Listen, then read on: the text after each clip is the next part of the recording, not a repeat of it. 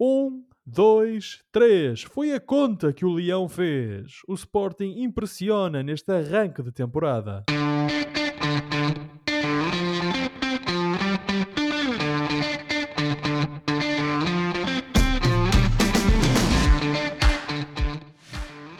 Bem-vindos a uma nova emissão dos Meninos de Ouro, o programa para quem gosta de bola e que está disponível todas as terças-feiras no Spotify, Apple Podcasts, Google Podcasts e em todas as outras plataformas onde se pode ouvir e descarregar podcasts.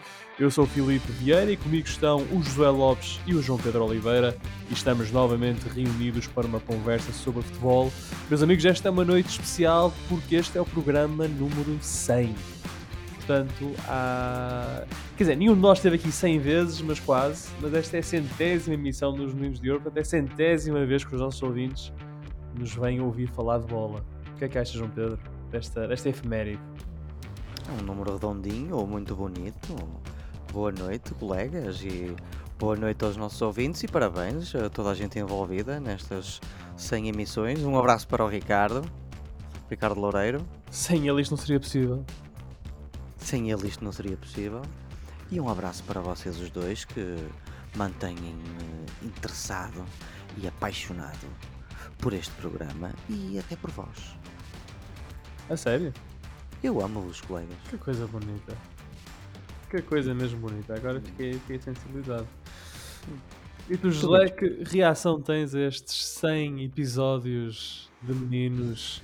Uh, uma jornada começada em 2021, já parece que há tanto tempo. Oh, Filipe, eu, para mim o verdadeiro episódio marcante foi seguramente o episódio 69 uh, eh, e portanto depois desse todos os outros são apenas mais um, uh, uma iteração deste nosso glorioso uh, podcast. Naturalmente é, que... Isso, isso, foi uma, uma piada badalhoca? Não, não, Oliveira. Vai, vai rever e vais perceber que é um, um programa interessante. É, programa, apenas o, isso. O, ok, o episódio 69. Exatamente, okay. não é nada. Não há aqui nenhum inuendo da minha parte. Mas vais explicar ah, porquê? Ou...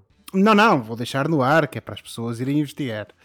Ui, boa sorte. Pronto, uh, apenas para dizer que de facto é um momento marcante, naturalmente, episódio 100. Uh, ah, como o Filipe disse, nenhum de nós esteve cá para os 100 episódios.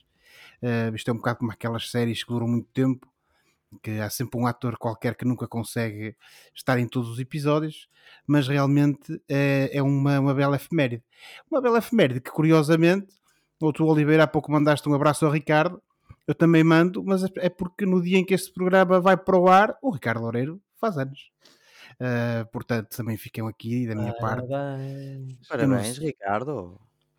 Fica aqui da minha parte o nosso abraço de parabéns ao Ricardo Loureiro, ao diretor. É só festa. É só e estender festa. esse abraço para todo o nosso vasto auditório, é naturalmente. É verdade, é verdade. 100 episódios, Minos de Ouro. O Ricardo faz anos. O Gil deu 5 ao Estoril. Portanto, de facto, só razões para estarmos aqui todos em festa.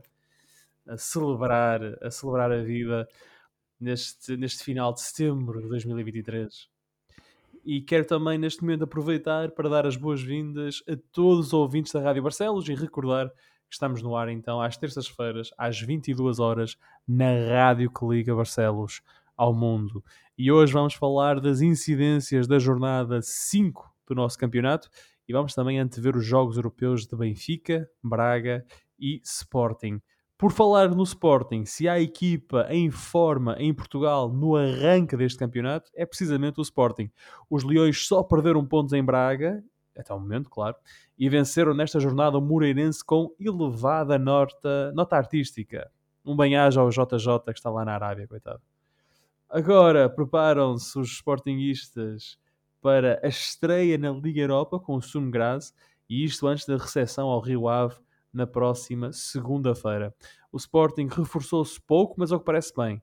Jóqueres e Ullmann entraram de rompante nesta equipa e o Sporting tem mesmo cara de candidato ao título. Josué, já estás convencido da força deste Sporting? Oh, Filipe, tal como nós falamos aqui há, penso que foi na, na, aqui há duas emissões, efetivamente não há como negar que este Sporting tem apresentado um bom futebol, uh, tem apresentado um jogo muito sólido, muito bem conseguido e, sobretudo, ao contrário daquilo que nós uh, falamos relativamente à época passada, que era uma das críticas que fazíamos uh, ao Sporting, nota-se que este ano, efetivamente, há, há, planeamento, houve planeamento, houve investimento com critério e o Sporting, onde se reforçou, reforçou-se efetivamente muito bem. Já aqui falamos do Guioqueras, também já aqui falamos do uh, Yulman, penso que é assim que se pronunciará o nome do senhor. Yulman. E portanto. É, será da... Yulman? Será Hulman? Yulman? Hulman? Não sei, Oliveira. Não, não, não, eram vocês que tinham dos tempos de Erasmus uma amiga sueca? Eu sei que isto agora saiu, um, foi, saiu um bocado xenófobo porque eu misturei dinamarqueses com suecos. Sim, automaticamente ganhamos capacidade para reconhecer sotaques eh, de nomes suecos. Não, não, Opa. podiam era perguntar-lhe se ainda mantém o contacto com ela. Uh, mas já pronto. Não mantemos, já não mantemos grande contacto com essa rapariga, mas era boa rapariga. Pronto. Uh, isto para dizer o quê? Efetivamente, uh, o Sporting juntou à qualidade que já trazia da época passada e que nós fomos assinalando Uh, eu parece-me que é inegável que o Diomande é um jogador de, com muita classe, o Morita também, esse também ficou, também era um dos bons, e juntou-se então este Yulmand e o Guioqueres, que acabou também por uh, acordar, digamos assim, o, uh, o Barcelense adormecido Paulinho, que andava zangado com os golos na época passada e que este ano uh, está de volta e, e aos golos e que tem mostrado a sua veia goleadora. Neste jogo com o Moreirense as coisas foram um bocadinho diferentes. O, o Paulinho, nem, até... não foi aposta do, do, ficou no banco, não foi aposta. Parece-me a mim que o Amorim tentou aqui uma abordagem um pouco mais conservadora, tendo em conta também uh, dizer, aquilo que foi banco, a tática. Mas ainda, ainda jogou na segunda sim, parte. Sim, mas jogou com certeza. lá uma boa oportunidade para marcar. Exatamente, uh, mas eu penso que fruto da abordagem também que o Moreirense uh, teve ao jogo, em que tentou sobretudo tapar todos os caminhos do Sporting e apostar num contra-ataque venenoso. O certo é que o Sporting acabou por uh, não conseguir, uh, não, melhor, não conseguir, acabou por conseguir uh, anular essa, essa estratégia por parte do Moreirense, ainda que efetivamente o jogo tenha sido mais equilibrado, a meu ver, do que propriamente o, uh, o resultado transparece. A, a, verdade é que não foi um, um, um, jogo nem sempre bem jogado, mas foi um jogo tático e, sobretudo, para quem gosta dessas coisas de estudo da tática, efetivamente neste, Moreirense, neste Sporting Moreirense teve uma. Uma, um bom jogo para apreciar, tanto uh, por parte dos técnicos no banco, quer o Ruben Amorim, quer o treinador do, do Moreirense, um, e, e, eh, penso que nessa parte também uh, sobressaiu. Agora, quem sobressai efetivamente são estes dois vikings, como a imprensa desportiva uh, intitulou uh, na ressaca do jogo, com, deste jogo entre o Sporting e o Moreirense, que de facto estiveram em, em grande nível de um ponto de vista menos positivo do lado da equipa do Sporting em termos de, de jogo em campo. Eu queria destacar pela negativa o, o Pote e o Edwards, que de facto, sobretudo num jogo como este, um, acho que se esperava um pouco mais deles. E efetivamente acabou por o Sporting ter que recorrer não só a estes jogadores que nós falamos, mas também ao Nuno Santos, que na ala foi um quebra-cabeças, um problema um sempre jogo, grande, exatamente. Foi sempre, um problema, foi sempre um problema muito grande uh, para o Moreirense e, portanto, estes três jogadores, parece-me a mim, naturalmente sem ter aqui uh, uh, mérito também ao Morita, que é um jogador também com muita qualidade, mas parece-me que estes jogadores foram a segredo para a vitória do Sporting e este Sporting efetivamente teve aquele jogo com o Braga que de facto um, foi um jogo em que perdeu pontos, mas é um Sporting que está completamente transfigurado em relação à época passada. Uh, convém recordar que o Sporting, o ano passado, por esta altura, tinha o campeonato praticamente perdido.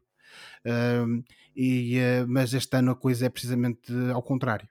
Uh, eu apenas, e com isto concluo, mantenho aquela minha reserva de perceber o que é que poderá ser deste Sporting com o andamento da época e conforme for sendo necessário ou eventualmente necessário recorrer às segundas linhas porque efetivamente nós olhando para o 11 do Sporting contra o, uh, o Moreirense, uh, tirando o Paulinho que começou o jogo no banco, efetivamente jogou a artilharia toda, por assim dizer. Agora resta saber é quando estes indivíduos, uh, indivíduos, maneira de falar naturalmente, uh, tiverem que, ser, que, rodar. É verdade que tivemos o, temos o Daniel Bragança no banco, temos o Trincão, temos o Paulinho, como eu referi há pouco, mas depois falta tudo o resto e uh, veremos efetivamente se há aqui capacidade de rotação.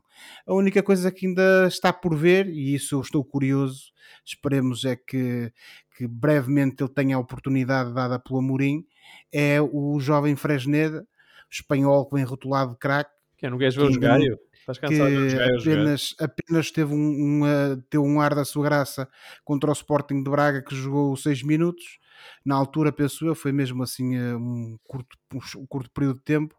Uh, o, o, uh, o Mourinho mantém a sua aporta está no, no esgaio. Veremos se é para continuar. Eu tenho curiosidade de ver da qualidade deste jogador, uh, por tudo aquilo que tem sido dito relativamente a ele. Mas efetivamente, a resposta, pelo menos neste momento, Filipe, à tua pergunta, não pode ser outra que não aquela que eu já referi. Este Sporting está bem, recomenda-se e é para contar com ele para, as, para a luta lá na frente. E tu, João Pedro, tu contas com este Sporting na luta lá na frente? Até ao momento não há como dizer que não. Uh, o Sporting tem, Porque teve... contar com outro Sporting é que está mais complicado neste momento, que joga de vermelho. É, como é que dizem os americanos? Preaching to the choir. Preaching to the choir, brother. Mas já vamos falar disso. É, já, ou não, ou não, uh, podemos não falar disso, mas uh, sim, até ao momento o Sporting é candidato ao título e estamos na, estamos na quinta jornada é mesmo para vir eu estar a dizer isto, mas o, o Sporting é candidato a, continu, a continuar a ser candidato. Acho que podemos colocar a coisa. Ok, eu percebo o que queres dizer, ok. Uh, é provavelmente a equipa uh, em melhor forma, a par da Boa Vista Boa Vista, que vem de mais uma goleada, não é? Como sabemos, e, e portanto, claro que com, com estas peças que faltavam, o, o, o Sporting uh, tornou-se, pelo menos para já, bem mais candidato do que, do que alguma vez foi na época passada. Uh, em relação a este jogo, não há muito a dizer, Josué já disse quase tudo, não é, colegas? Obrigado, Josué. É, e, Sempre mas, às ordens, Oliveira podemos dizer que o Sporting tornou fácil um jogo difícil contra uma equipa que já tinha dado muitos problemas a Porto e a Braga, por exemplo. O, o Moreirense até teve um bom começo, com uma boa oportunidade de golo, eh, e, mas acaba por. Ao intervalo, por... o jogo estava 0-0 e não havia ali um domínio avassalador do Sporting. É mais na segunda parte que o Moreirense parece-me cai um bocado. E o Sporting... Sim, não houve um, um domínio avassalador do Sporting Embora o Sporting tenha atingido... Citando o João Oliveira, havia controlo. Controlo. Ah, foi sempre equipa mais o Sporting, sim, isso é verdade. Mesmo já na primeira parte. Uh, temos que, que evidenciar o, o, Gio. Agora, a partir de agora vamos lhe chamar Gio. Eu vou pensar num, numa alcunha para ele. O José já disse tudo. Eu já disse tudo o que achava sobre ele a semana passada. Uh, mas vou evidenciar aqui uma frase do Ruben Amorim que disse: tenho a certeza que o Vitor tem muito para melhorar. Agora, Deus deu-lhe aquele físico e ajuda-nos muito a esticar o jogo e torna a equipa muito mais perigosa. E isto diz muito, ou diz tudo, graças a Deus. Tem sido as grandes valências deste, deste Gyökeres, ou Gyökeres do Gio, uh, uh, para este Sporting. É um jogador que tem esticado muito o jogo e tem melhorado, melhorado o Paulinho. Não vou falar dos outros jogadores porque o José também já falou. Uh, podemos avançar um bocado para a, para a previsão da, da, Liga Europa, se quiseres, Filipe. Ah, sim, sim, avança então para o jogo com o Sumgras. Não sei como é que estás aí a controlar os minutos, mas eu, eu estão posso controlados, ser... Estão controlados. Pronto. Então, como nós sabemos, o Sporting vai jogar a Áustria contra o Sturm Graz, que é o atual segundo classificado do, do campeonato austríaco, a dois pontos do primeiro, que é o Salzburgo, e vamos falar do Salzburgo mais adiante, a, vamos, a propósito do, do, dos vossos lampiões. E, hum, é uma equipa que tem neste momento 14 golos marcados e 4 sofridos. Vem de um empate com o líder, o mes esse mesmo, o Salzburgo. E, hum, e agora vou dar só um pormenorzinho do estádio. O estádio chama-se Liebenauer Stadium. Uh, o, o, o, o, nome do estádio com o patrocínio é Mercur Arena e já foi conhecido com, por outro nome entre 95 e 2005, Filipe. Sabes qual foi Hum. esse? Diz, diz. O estádio Arnold Schwarzenegger. Exatamente. É um estádio com capacidade, felizmente para o Sporting, diria eu, só para 16.364 eh, eh, espectadores. O Ruben Amorim comparou esta equipa ao LASK, que enfrentou eh, na época passada, e falou em equipas muito intensas. Um, ou, ou seja, o, o Sporting tem de bater esse, esse, esse, essa intensidade e esse jogo físico e jogar com jogadores com características que consigam acompanhar esse mesmo poderio físico do, do, do adversário. E, e pronto, eh, pela entrevista que vimos do, do Ruben Amorim, as ideias parecem estar no lugar. Eh, o Surmegras é uma equipa física, mas acessível ao, ao Sporting e na senda de, de ser candidato a continuar a ser candidato eh, a ganhar a Liga Portuguesa, o Sporting pelo menos é candidato também a ganhar este jogo na quinta-feira. Só aqui um reparo, João Pedro, o Sporting Lask já foi há, há dois anos, foi em 2021, Há precisamente. dois anos. Peço desculpa. Ah, foi naquela fase em que, após a pandemia, as eliminatórias ou os playoffs eram uma mão e o Lask foi Alvalade vencer por 4-1, mas acho que os Sportingistas já nem se importam muito porque o Sporting foi campeão nesse ano.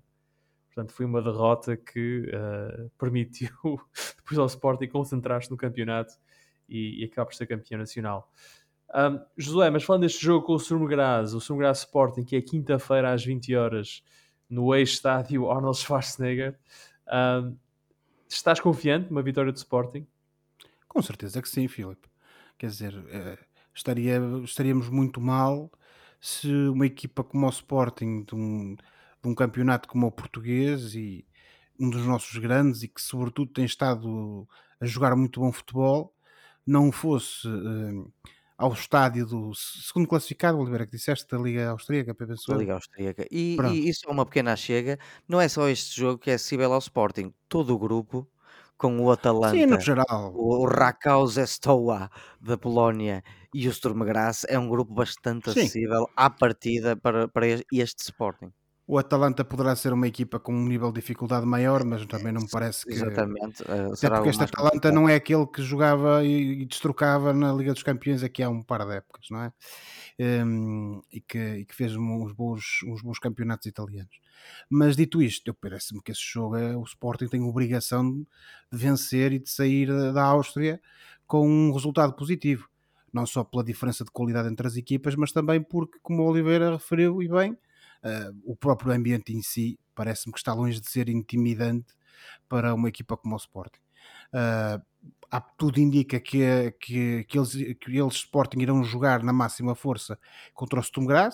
Veremos se o Amorim vai fazer alguma rotação, se vai mudar a tática da equipa. Eu sinceramente ac- acho que não, mas acho que qualquer resultado que não seja uma vitória do Sporting na Áustria, para mim, pelo menos, será uma surpresa.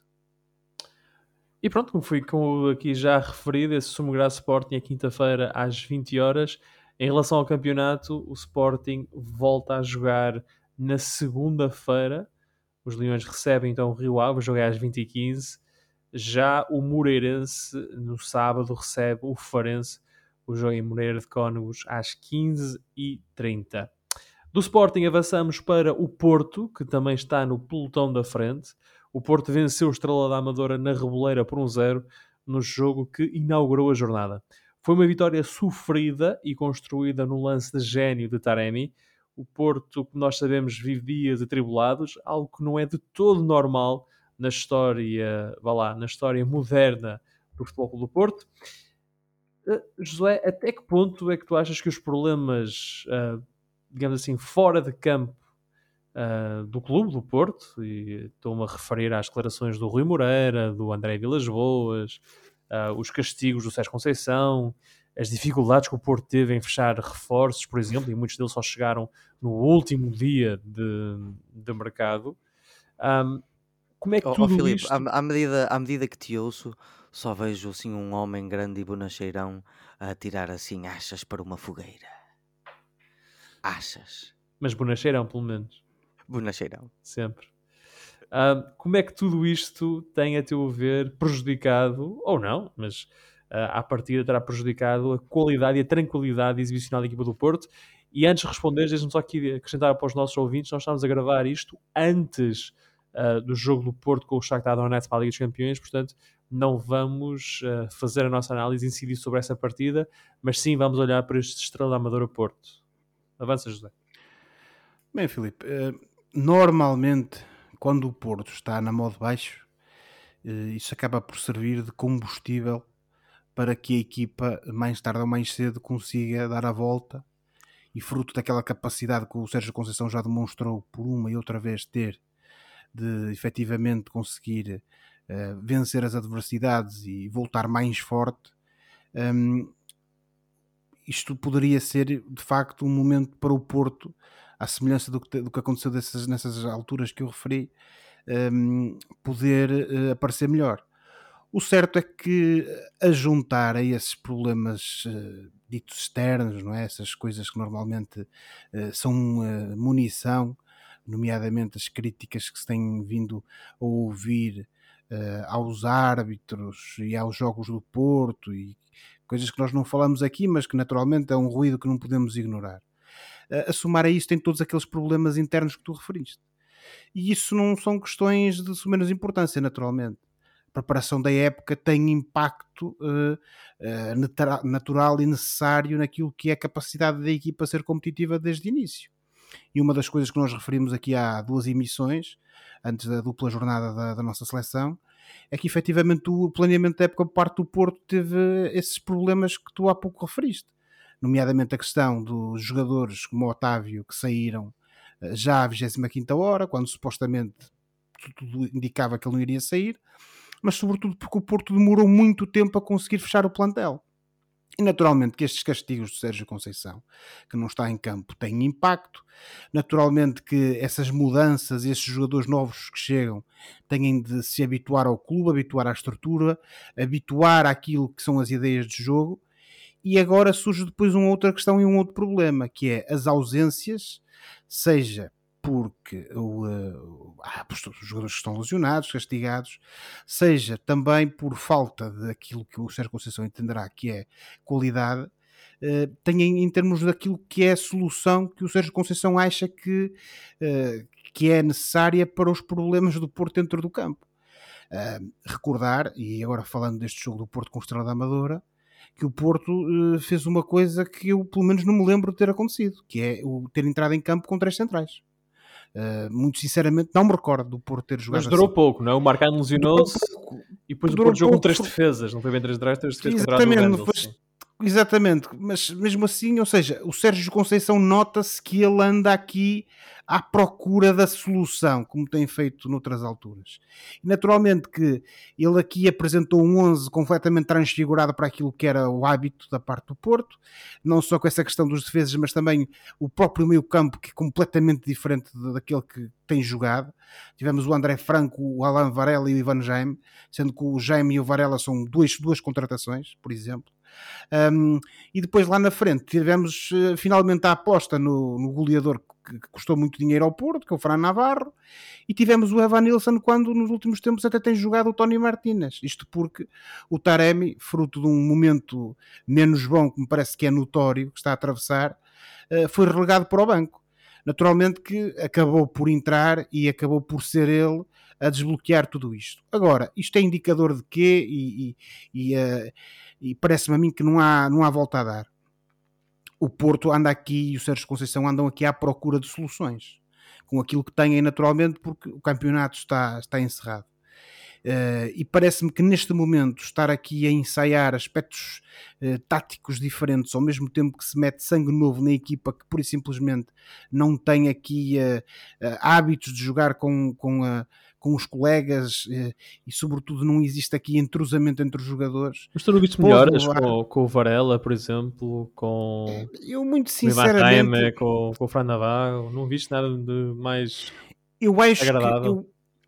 Que eu, o, qual é que será que a questão é que isto, o Porto foi intermitente, efetivamente, e sobretudo porque apanhou um bom estrela uh, na frente esta questão da defesa não, não tanto que o Conceição acabou por ter que corrigir uh, foi, foi algo que de facto uh, mostrou aqui que pôs a, a, a nu estas fragilidades do Porto.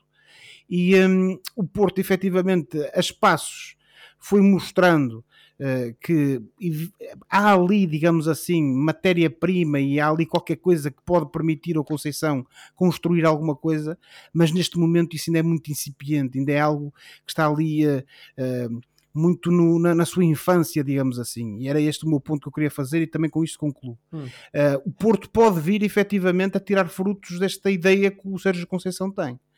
Uh, ganhou contra o, o, o, Estrela, numa vitória que não foi fácil, efetivamente, isso não há, não há dúvida nenhuma, como eu disse, acho não, que se o jogo tivesse sido os 15 minutos de compensação habituais dos jogos do Porto esta época, podia ter sido complicado, porque o Estrela acaba o jogo por cima.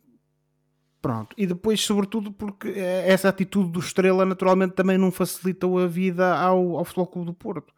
Uh, agora, sair de, de, de Amador num jogo difícil com os três pontos e ainda que o jogo não tenha sido uh, o melhor, digamos assim, por parte da equipa do Porto, uh, o certo é que os triunfos, como nós sabemos no futebol, ajudam a cimentar ideias e, sobretudo, dão tranquilidade e confiança aos jogadores. E uh, isso é importante porque se não tivesse ocorrido esse resultado positivo, então a, a, juntar a estes, soluços, digamos assim, na, no desenvolvimento desta alternativa que o Sérgio Conceição está a tentar construir, um, um mau resultado, a somar a isso, poderia deitar já por terra e demorar, fazer com que demore ainda mais uh, o, o, este processo que o Conceição tem, tem em marcha. Agora, dito isto, uh, o ano passado o Porto também passou por, por algo parecido e depois a, a, reapareceu em grande e deu luta ao Benfica até a final da época, independentemente das razões uh, de, de, de, que, que, permitiram isso e que nós escalpabilizamos à saciedade uh, na época anterior e na temporada anterior dos Meninos de Ouro. Agora, neste momento, o Porto está em reconstrução, mais uma vez. Um, há aqui muita gente jovem e muita gente nova, nova no sentido que chegou agora ao plantel que tem que encaixar, tem que entrosar. O Porto tem que mudar porque este Porto já não é fruto das ausências desses jogadores, já não é o mesmo Porto que nós temos visto nos últimos anos e com Conceição apenas com uma outra mudança conseguiu pôr a, a render. E portanto aqui aquilo que fica a meu ver é a dúvida precisamente de quanto tempo é que o Porto precisará para conseguir dar a volta e se isso, em, em, termos de resultados, poderá ou não ter impacto naquilo que é, que é o, o, o, o futuro da equipa portista no campeonato. Para já, naturalmente, estão no topo da tabela, não é? Nos primeiros lugares, isso não há dúvida nenhuma. Com o Sporting Boa uh, Vista. mais três pontos, com o Sporting Boa Vista.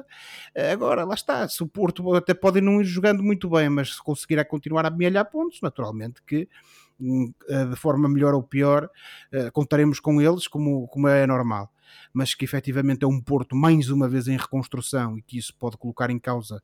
Uh, havendo tanta competitividade lá na frente, que isso pode colocar em causa aquilo que são as hipóteses do Porto se manter competitivo uh, uh, na luta pelos primeiros lugares, isso eu acho que é uma possibilidade e de facto ou, ou, acontece aqui um pequeno milagre e o Porto consegue começar a jogar a bola, digamos assim, a jogar bem a bola em pouco tempo, ou então os adeptos azuis e brancos podem ter aqui de facto algumas, alguns dissabores conforme a época for, for andando. João Pedro, depois desta exposição do Josué, parece-me que o tema mais interessante é uh, se estes novos jogadores do Porto, que nós na semana passada já dissemos que trazem qualidade ao grupo, se vão conseguir encaixar pelo que já viste até, pelo que já viste até agora, desculpa, um, achas que sim? Achas que os Alain Varela, os Fran Navarro, os Ivan Reimas, os Nico Gonzalez se vão conseguir encaixar no Porto? No Porto Sérgio Conceição? Acho, acho que sim. Uh, Portanto, é uma questão de tempo que o Porto uh, comece a jogar mais e a ganhar jogos de uma forma mais uh, sólida, mais convincente. Convincente, vá. Sim, o Porto, como o José disse há bocado, acho eu, ele disse tanta coisa que eu já não me lembro de tudo, mas uh, uh, o, o Porto, uh, ou pelo menos o Porto de Conceição, parece que se reinventa todos os anos. O Sérgio Conceição parece que todos os anos tem que lidar com, com problemas de plantéis não tão assim bem conseguidos e, e, e reinventar-se e acaba por fazer isso a título anual. Um, esta foi mais uma vitória arrancada a ferros do Porto e logo uma vitória importante, porque são três pontos onde com certeza muitos, os vão perder, porque uh, este Estrela da Amadora uh, é uma equipa muito complicada. Aquele avançado, o Ronaldo, o brasileiro, sim senhor, Uh, uh, forte, possante, foi uma ameaça quase constante uh, aos, aos jogadores do Porto. Principalmente o David Carmo com falta de ritmo, não é? Sentiu muito. Sentiu, Sentiu muitas dificuldades. sentiu muitas dificuldades, mas viu-se ali alguma margem de manobra. Sim, eu acho que ele, o David Carmo, por exemplo, tem aqui uma, uma, uma excelente oportunidade para, para tentar cimentar algum, alguma coisa na, na equipa do Porto. Uh, o Josué uh, analisou muito bem uh, este jogo, por isso eu, eu vou falar um bocado da, da, daquelas coisas à parte, vá, por exemplo, falar um pouco do azar portista, porque o, nós podemos falar que esta equipa ainda está a conhecer-se outra vez, ainda está à procura de, uma, de, um fio de jogo, tudo isso, e isso é verdade, mas eh, também houve alguns azares para a equipa do Sérgio Conceição, nomeadamente o Marcano, que saiu aos 9 minutos, e o, o Evan Nilsson, que, que, saiu aos 15. Portanto, foram dois jogadores que saíram bastante cedo e, e, e se complicou um pouco a situação para, para o Sérgio Conceição. Em relação ao Marcano, parece que é mesmo uma ruptura do ligamento cruzado anterior do joelho direito. E o rapaz com 36 anos tem a carreira em risco e, e com, com um contrato Não até 2025. Ele que estava a ser a grande figura do Porto até agora, é, no campeonato. Portanto, mais dois anos de contrato. Eu ia ficar a pergunta: uh, será que ele vai jogar mais alguma vez pelo, pelo Futebol Clube do Porto? Ou até será que ele vai jogar futebol alguma vez mais? Porque está numa idade bastante nevrálgica para, e complicada para lesões complicadas. Um, se adicionarmos que o Evan Nilsson também fez uma entorse no joelho, vai parar umas semanas e o Verão e o Namazo ainda estão a seguir lesionados, a coisa também não fica facilitada neste início da época, pelo menos no, do ponto de vista do, do Sérgio Conceição. Acho uh, é que o caminho ou a tendência é os dragões melhorarem. Uh, estamos a falar daquilo que já, já eu abordei, já o José abordou, que é deixar estes jogadores ganharem entrosamento, deixar estas lesões debelarem e o Porto vai conseguir encontrar uma espécie de cara. Até lá, mais uma vitória muito difícil num campo que afigura-se difícil para o resto da época para as outras equipas. O Estrela da Amadora fica aqui um, um, um kudos uh, à equipa do Sérgio Vieira. E, ehm, e sim, veremos como é que quão candidato vai ser o Porto agora pensando no Sporting, comparando com o Sporting. Uh, vamos ver, porque o Benfica está mais ou menos bem até agora, o Braga não vale a pena falarmos, por isso. Mas vamos falar. Vamos, então não vale, por amor de Deus. Vai ser aqui entre o Porto e o Sporting. Mas então dizendo isso, o Porto... Podemos uh, avançar para o Gil Vicente. O Porto recebe precisamente o Gil Vicente na próxima jornada. Uh, o jogo é no Dragão às 20h30.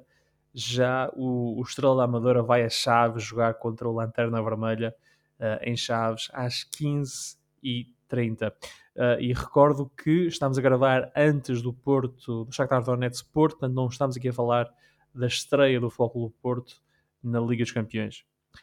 Avançando então no programa, temos agora o Benfica, o campeão Benfica, que mostrou, uh, que mostrou as suas duas faces em Vizela. Na primeira parte, um Benfica autoritário que não deu espaço ao Vizela para criar problemas e que saiu para o descanso a vencer tranquilamente por 2-0.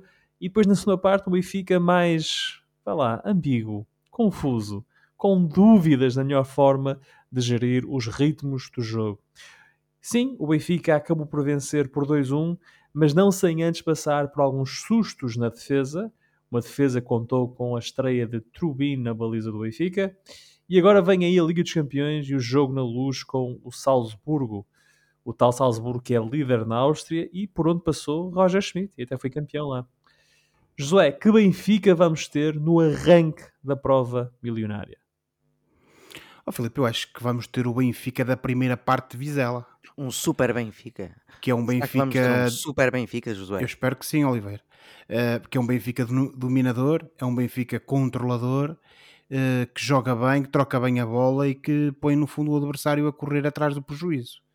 Eu e um sorriso penso... na cara do Josué Lopes. E, e de, e de todos os benfiquistas, Oliveira, porque de Coisa facto, rara. eh, tentando pôr aqui um bocadinho um pé no jogo de Vizela e outro pé no jogo ahm, da Liga dos Campeões, Eu sei, mas um sorriso, efetivamente, teu, um sorriso teu é mais raro. Hum, eu parece-me a mim que de facto é esse Benfica que o Jorge Roger Schmidt vai procurar que apareça novamente. É, O Benfica que dominou completamente o Vizela na primeira parte, uh, um Benfica que chegou àquele resultado de 2 a 0, que se costuma dizer sem apelo nem agravo, que volta a começar bem aquela a segunda parte, mas que depois, fruto se calhar de algum relaxe, digamos assim, algum relaxamento e sobretudo daquele penalti que deu o, o golo, uh, o 2-1 ao Vizela, que naturalmente depois procurou reagir e aparecer, acabou por dar alguma intranquilidade e fazer com que os benfiquistas eh, tenham de enfrentar aquilo que é o o mais, infelizmente, algo a que eles já estão habituados, que é o sofrer até final, digamos assim, ehm, à espera de, de ver confirmado o, eh, o- o- a vitória do Benfica. De todo modo, em Vizela, e, e sem demérito para o Vizela, que na segunda parte tentou reagir, eh, o certo é que tivemos um Benfica controlador, um Benfica ehm, dominador e que não me pareceu a mim que alguma vez tivesse em dúvidas a vitória encarnada. Penso que depois desse jogo com o Vizela, naturalmente eh, o Benfica vai ter que apresentar e vai certamente eh, na, na sua casa contra uma equipa de, digamos, de segunda, se não terceira linha europeia, apesar de ser campeão austríaco já há muitos anos, parece-me que temos que ter esse Benfica dominador e que se imponha e que consiga ficar com os três pontos em casa. Uh, o Benfica tem uma equipa melhor, tem um plantel melhor, tem jogadores em forma. Uh, é verdade que há, há alguns jogadores não estão disponíveis, nomeadamente os dois laterais esquerdos novos que o Benfica tem, que neste momento continuam a ter que ser substituídos pelo todo-terreno Orns. Um, e, uh, essa, e, e portanto continua a existir essa baixa, mas o certo é que a equipa parece segundo, segundo diz Mas o penso que pelo menos o. Bernat poderá estar disponível para, para quarta-feira. Eventualmente, mas eventualmente, mas neste momento ainda estava, pelo menos da última vez que eu vi no, no boletim Sim, clínico. sim, sem dúvida. Agora, mas isto para dizer o que Filipe tem para me alongar muito mais, é um Benfica na máxima força e, e um Benfica confiante, com resultados para mostrar e para avalizar essa confiança que vai receber este Salzburgo e eu, muito sinceramente, não, enquanto benfiquista, Uh, não vejo outro Benfica que não o Benfica da primeira parte uh, de Vizela a aparecer no Estado da Luz e naturalmente a garantir esses três pontos e a começar com o pé direito um, a sua participação na Liga dos Campeões deste ano. Que só irá parar na final. Uh, João Pedro. Isso é, isso, esse tipo de vaticínio já é mais para o teu lado. João Pedro. Isso é, é, isso é música para os meus ouvidos. Amanhã à noite, que Benfica é que vamos ver no Estádio da Luz contra o Salzburgo? Bom, Filipe, eu acho que vamos ver um Benfica, pelo menos na tentativa da senda da época passada. Um, a equipa, para todos os efeitos, apesar de uma perda que, que eu, enquanto adepto neutro, eh, tenho pena de ter acontecido, que foi o, o Gonçalo Ramos. Eh, essa foi uma perda eh, aparentemente significativa para, para a equipa, mas tem sido bem debelada pelo, pelo Musa que estava na sombra mortinho por, eh, por aparecer. Fora isso, eu vejo um Benfica um pouco como, como, a, como na época passada. Um, eu vi algumas eh, coisas no, no jogo frente ao Vizela que me fizeram pensar um pouco no, naquilo que, que poderá eventualmente ser o resto da época do Benfica. Uh, uh, o, o Rogério Chaimite prometeu-vos a voz benfiquistas, ou, ou, ou, pelo menos referiu, que, que, que ia fazer mais rota, rotação, mais gestão do plantel. Estou enganado, benfiquistas? Oliveira, até porque fazer menos era impossível, não é? Pois. Um, só, se, só se mantivesse os jogadores em campo quando eles se lesionam, não é? o que é certo, o que é certo é que o Sr. Rogério, o Mr. Roger, o Herr Roger, uh, ainda não fez isso muito. Uh, o exemplo que, que, que a mim me, me, me, preocuparia mais, se fosse benfiquista, porque não preocupa, é o Di Maria. Uh, é o Di Maria. O Di Maria saiu, creio que é o minuto 87. Uh, ele devia ter saído mais cedo e o Neres devia ter entrado mais cedo no, no jogo. Eu percebo alguma, uh, algumas cautelas do, ou algum pensamento de cautelas do, do, do Roger Schmidt no, a partir do momento em que o, o Vizela reduziu, mas mesmo assim, aos 35 anos, com o Neres com a idade que tem, que é 10 anos mais novo quase, e, e, e com a qualidade que tem, uh, mortinho por entrar, uh, eu acho que o Neres devia ter entrado mais cedo. E isto, isto a pensar no jogo da Liga dos, uh, dos Campeões. repito, o treinador já disse que ia gerir os, os jogadores, portanto, isto pode ser uma questão de estar a cimentar primeiro um pouco a equipa e aos poucos ir abrindo minutos ou oferecendo minutos uh, a outros jogadores.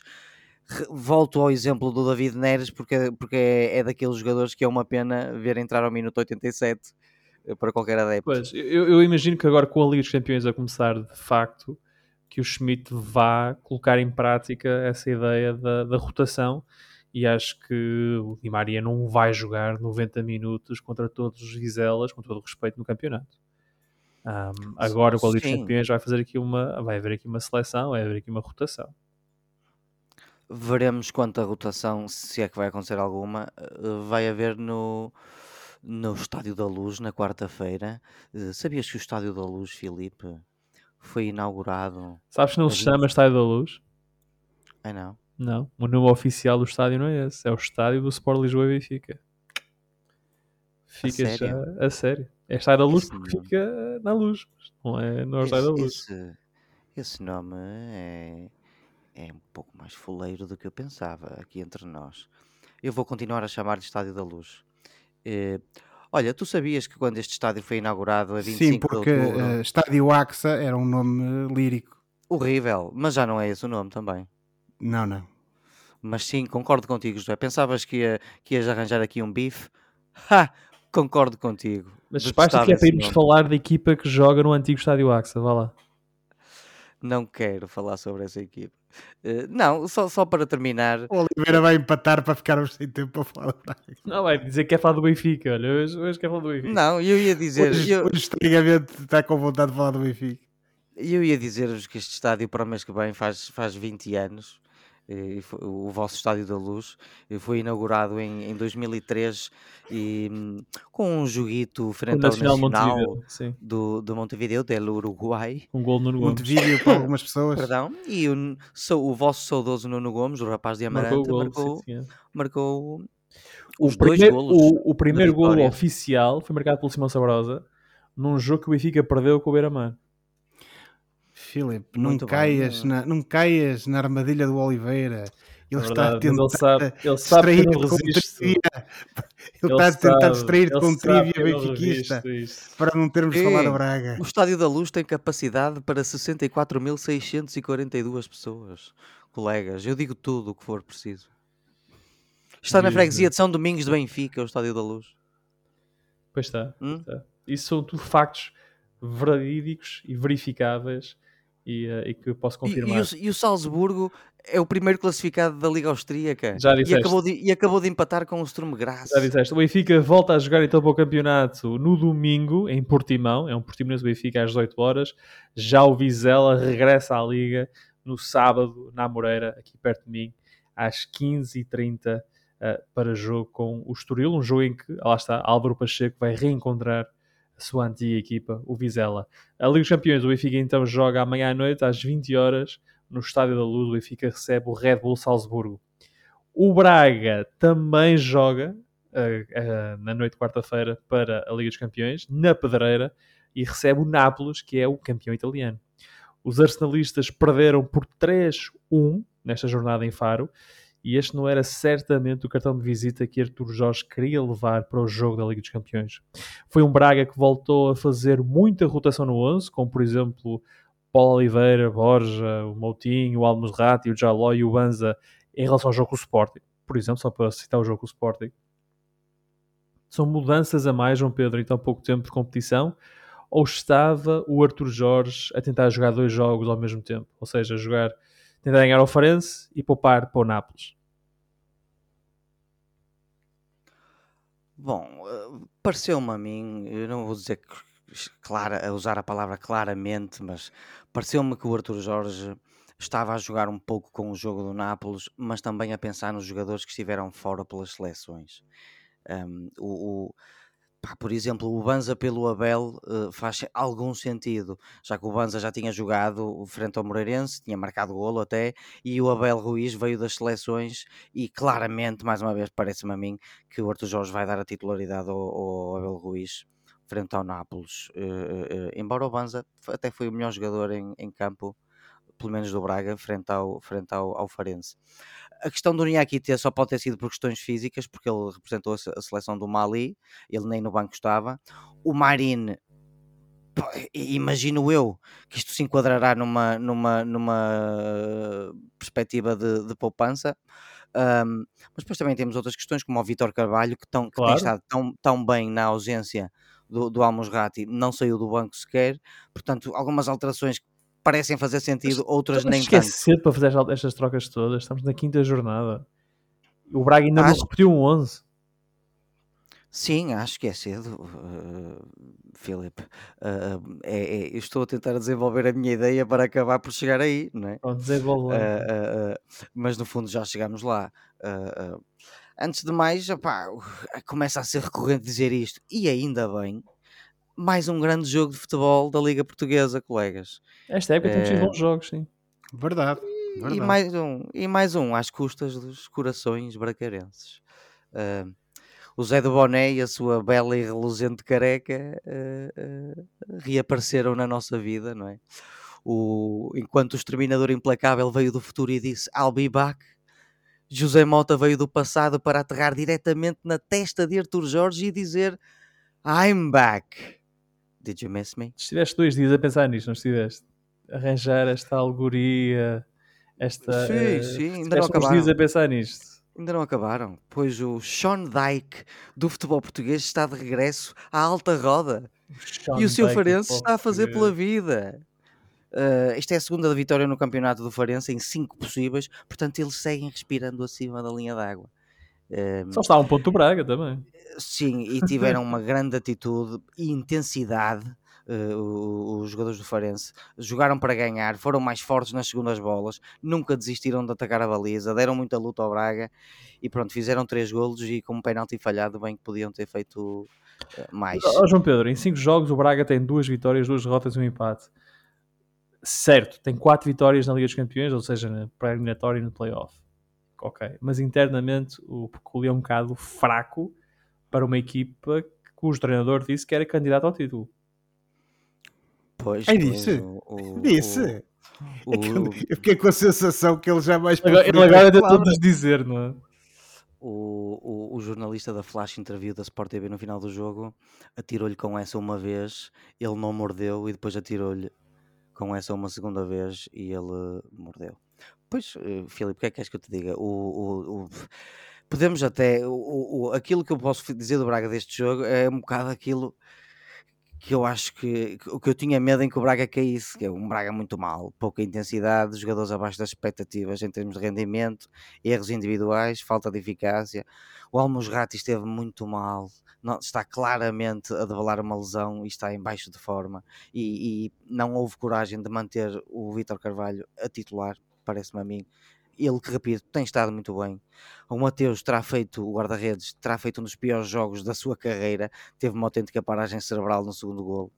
O Ricardo Horta apagado, o Fonte, meu Deus, completamente violentado, barra humilhado no primeiro golo pelo Bruno Duarte, uh, muito lento no terceiro golo. Uh, uh, e o Braga não pode jogar com dois centrais lentos ao mesmo tempo, como o Fonte e o Oliveira.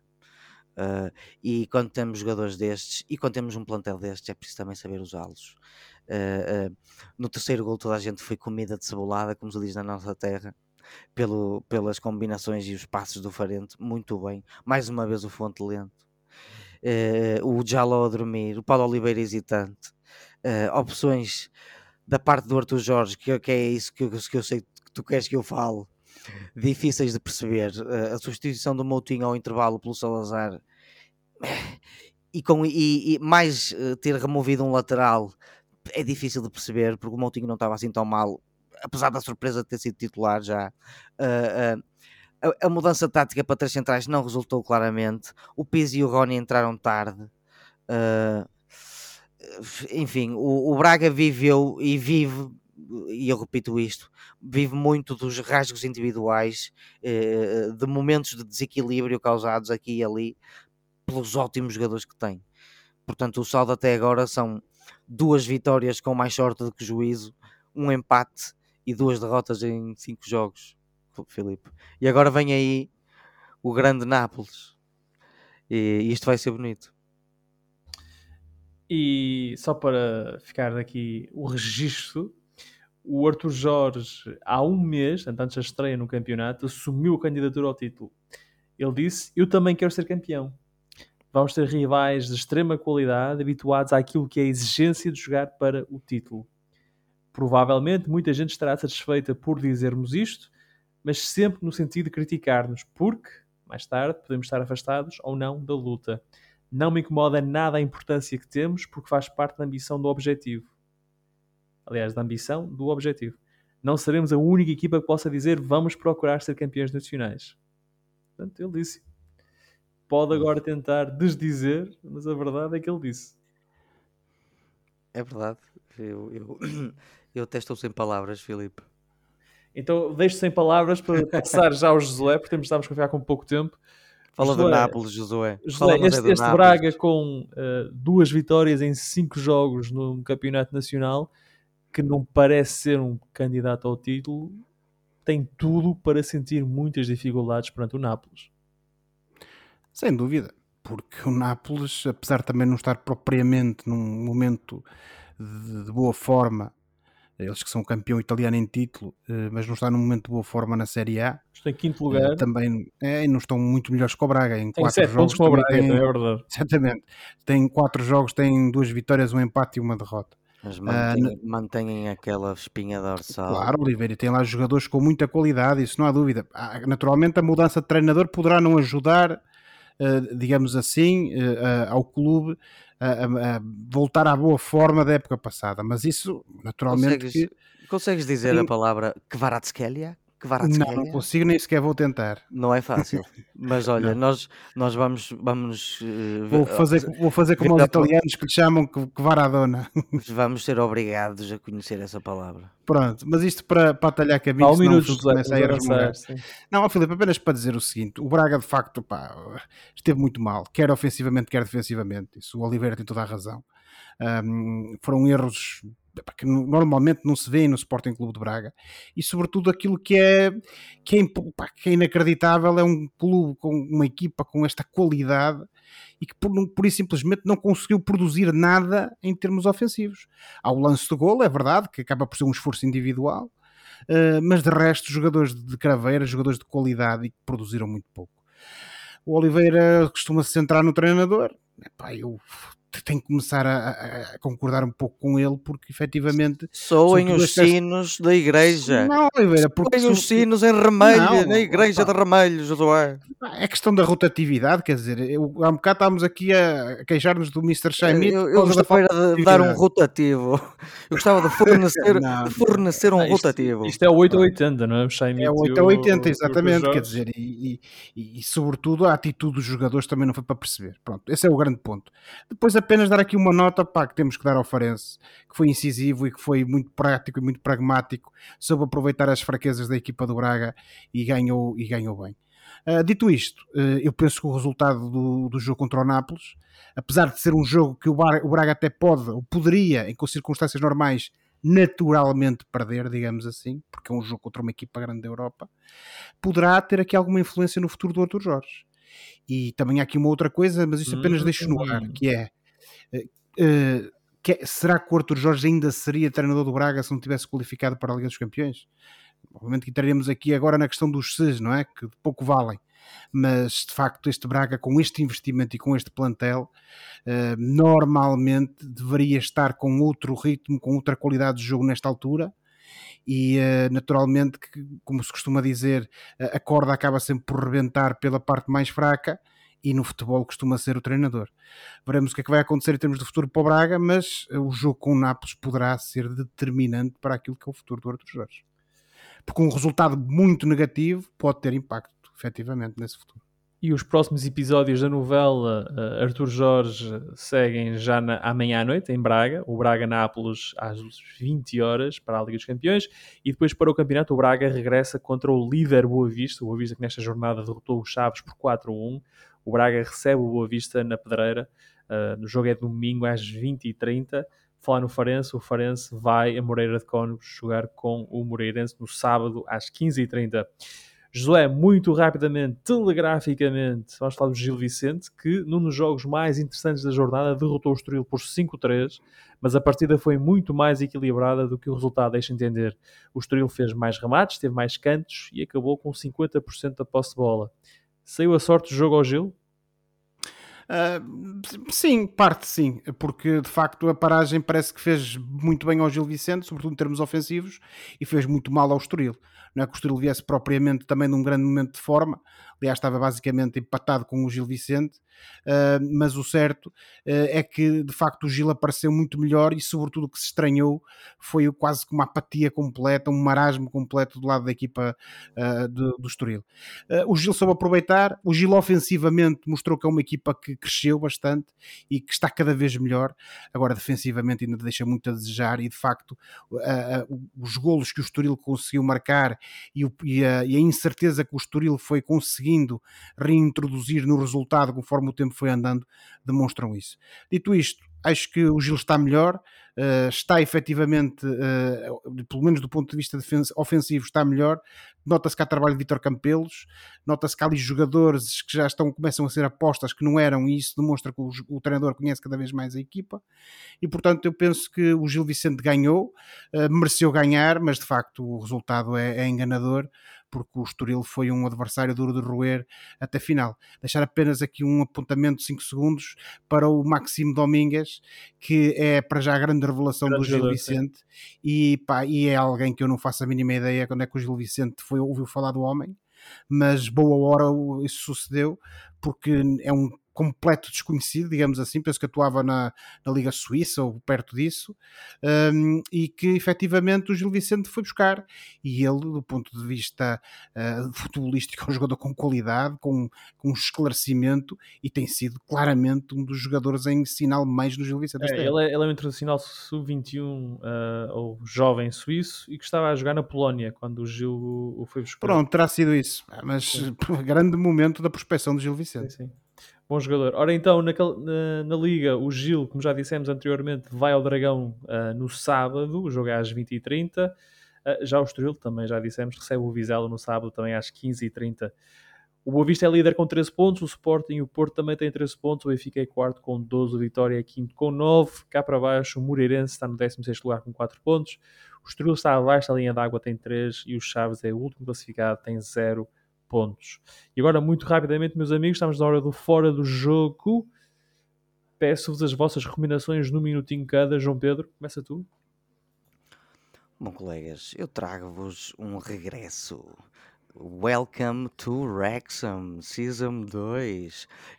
Outra está vez. está na Disney Plus e estreou no dia 13 de setembro e vai, vai ser um episódio todas as quartas-feiras. Ora, eu já falei sobre esta série documental que narra a compra e a gestão do clube uh, Wrexham AFC, um dos clubes mais antigos da história do futebol e já agora com o estádio em atividade mais antigo da história do futebol. Uh, e vale muito a pena esta série, colegas. Rob McElhenney e Ryan Reynolds regressam com a, a segunda temporada da docu-series de desporto mais badalada do último ano. Um, ehm, e agora é sobre a segunda temporada da equipa, com os atores como donos do clube e lá está, na segunda divisão inglesa, com uma, vá, vá lá, uma segunda oportunidade de subir eh, à League 2, que é a quarta divisão, e logo ao futebol profissional. Uh, isto retrata eventos da época passada, portanto, quem quiser saber quais foram os destinos do Wrexham, basta ir à internet ver. Um, e, e, recomeça uma, uma, uma nova época uh, uh, com o, o, Rei Carlos III, o primeiro episódio da nova temporada. Portanto, é tudo muito glamouroso uh, nesta cidade zeca pequenina do país de Gales. A segunda série promete ser ainda melhor devido ao quão emocionante foi a a época passada do, do Wrexham AFC para quem gosta deste tipo de histórias de desporto, barra de comunidade eh, e com um toque de graça, e isto é da vida real para todos os efeitos, eu recomendo Wrexham AFC ou Welcome to Wrexham na Disney Plus. José, o teu minuto? Ora, muito bem. Uh, quem cresceu a acompanhar o futebol nos anos 90 uh, lembra-se de um nome associado a esse futebol, que era um senhor francês, um homem de negócios e investidor do mundo do desporto, o senhor Bernard Tapie, falecido aqui há uns anos. e lembra-se sobretudo por um escândalo de corrupção desportiva eh, ele também era pródigo noutros escândalos, mas sobretudo de corrupção desportiva, que envolveu o seu Olympique de Marselha, do qual ele chegou a ser proprietário, ou pelo menos presidente, eh, que foi eh, penalizado por ter, no fundo, comprado resultados no campeonato francês, sendo que persistiu sempre a dúvida sobre se tal também não terá sucedido quando efetivamente o Marselha ganhou a Liga dos Campeões da época 92-93. Um, todos estes eventos e mais alguns, até porque a vida do homem é qualquer coisa de simplesmente espetacular. Uh, ele é um daqueles personagens icónicos e que a história dele, uh, se fosse ficcionada, não seria tão interessante. E portanto, estreou na Netflix esta semana As Mil Vidas de Bernard Tapie. Uh, é, todos os episódios já estão de, disponíveis e portanto eu, eh, é a minha sugestão, porque de facto vale a pena que mais não seja conhecer a vida incrível e inacreditável, sobretudo, deste personagem eh, de França e no fundo da Europa do, do futebol. Está disponível na Netflix e a partir deste momento As Mil Vidas de Bernard Tapie. Bien. Ora, esta semana trago uma das minhas aquisições deste verão. Trata-se de Paul McCartney, Eyes of the Storm. É um livro que oferece um retrato íntimo da Beatlemania. O livro Eyes of the Storm, de Paul McCartney, é uma coleção de fotografias tiradas pelo próprio músico durante os meses em que a febre da Beatlemania atingiu seu pico, isto em 1964. As imagens, muitas delas inéditas, cap capturam o frenesim da época, com fãs enlouquecidos e os Beatles sob a mira dos holofotes do mundo, um dos primeiros exemplos de um fenómeno cultural de escala realmente planetária. O livro é uma leitura obrigatória para fãs da música e de história e é também um retrato fascinante de um momento único na cultura popular. Paul McCartney, Eyes of the Storm, que tanto quanto por perceber em Portugal apenas pode ser encomendado online, ou seja, não está disponível fisicamente nas lojas, pode ser então comprado online nos sítios do costume, entre os quais na FNAC, Amazon e na Bertrand, mas só encomendando. Ainda bem. Por hoje ficamos por aqui, não tenho tempo para responder a isso. Para a próxima semana cá estaremos para mais uma conversa sobre futebol e outras coisas. Não se esqueçam que podem subscrever o canal dos Meninos de Ouro, disponível em todas as plataformas de podcast, para serem notificados de cada vez que publicarmos uma nova emissão.